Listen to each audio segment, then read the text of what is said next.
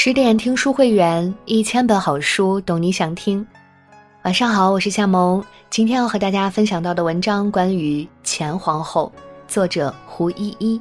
我们一起来听。她，天子原配，皇后之尊，却尝尽沧桑，腿瘸眼瞎。她沦为囚徒，女工刺绣，却静守岁月，淡然前行。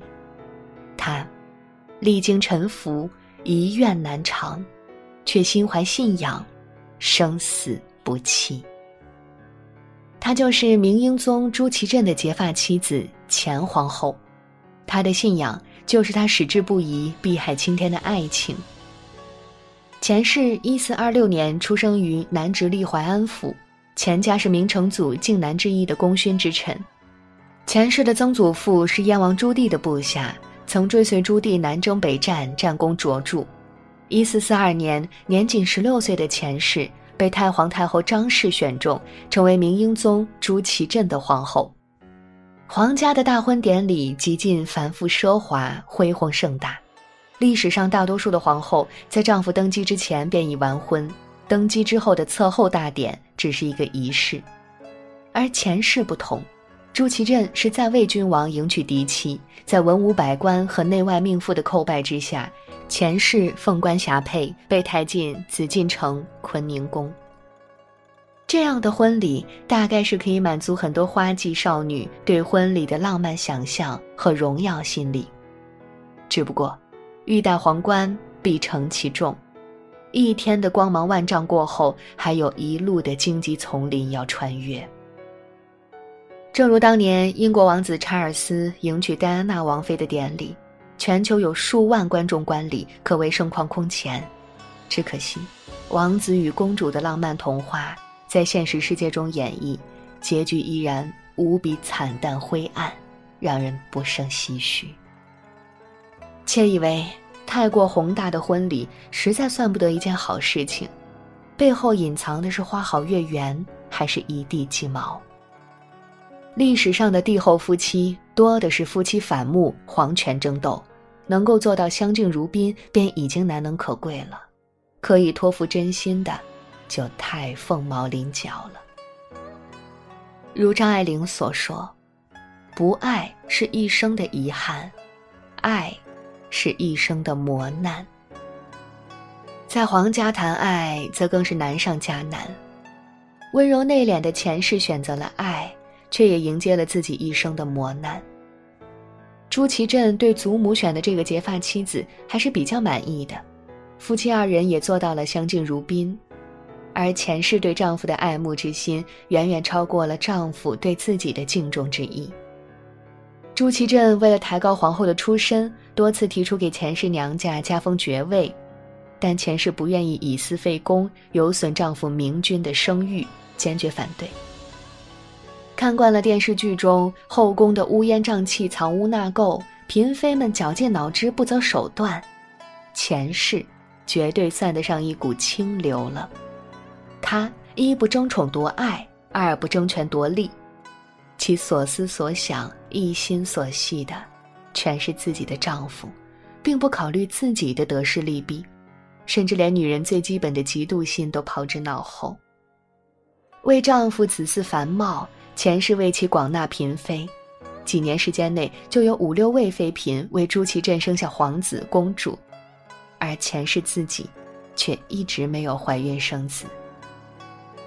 日后太子之位所属，自己的地位保障，前世不是不明白宫廷规则，只是这颗心已无暇他顾。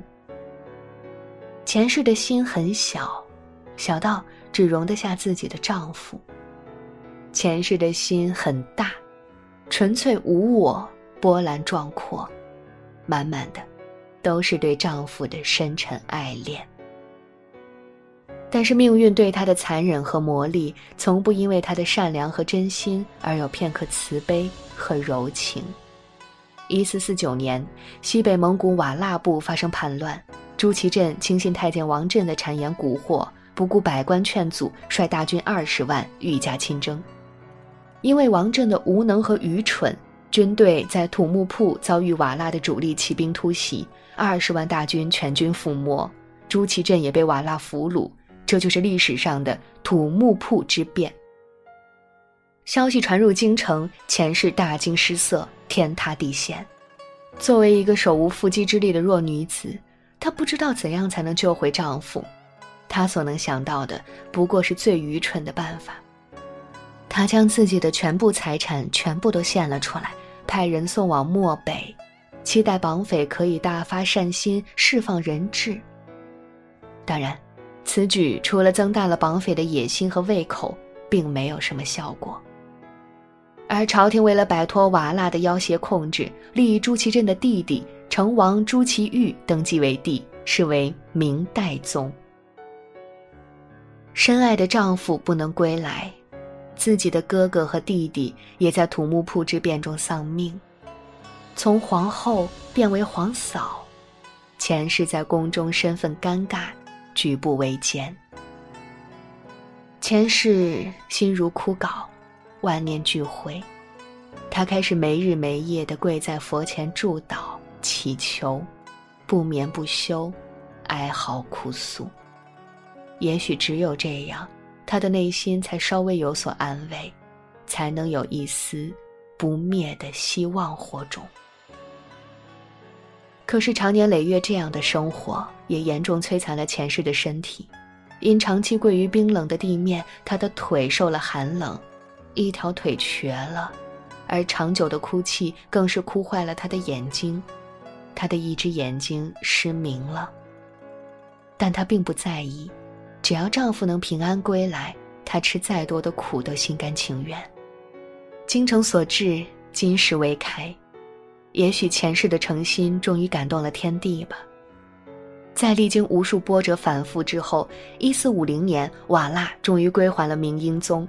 朱祁镇从漠北再次回到了京城，只不过迎接他的并不是渴盼已久的家的温暖，只有心存忌惮的皇帝和太上皇的虚名而已。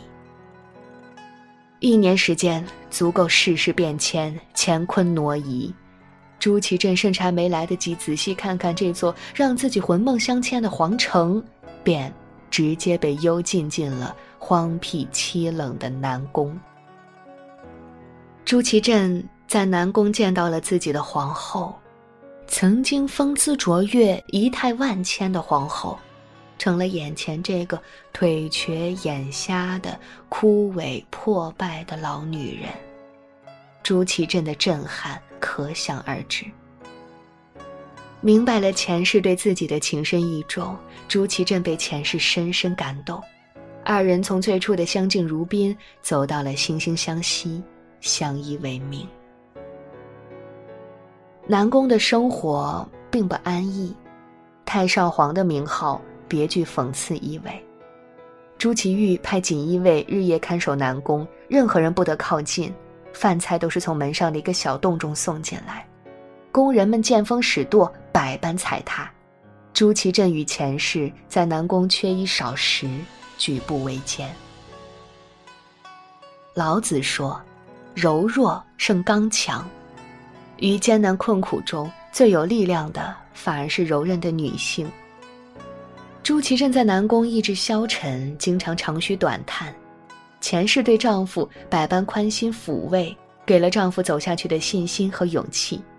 她自己则拖着残躯，日日劳作到深夜，点灯熬油，制作绣品，偷偷托人卖出去，换些食物和生活用品。维持生计。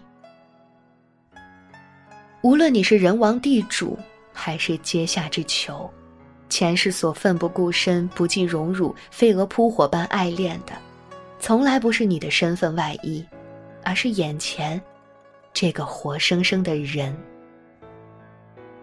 这才是爱情最真实的底色吧。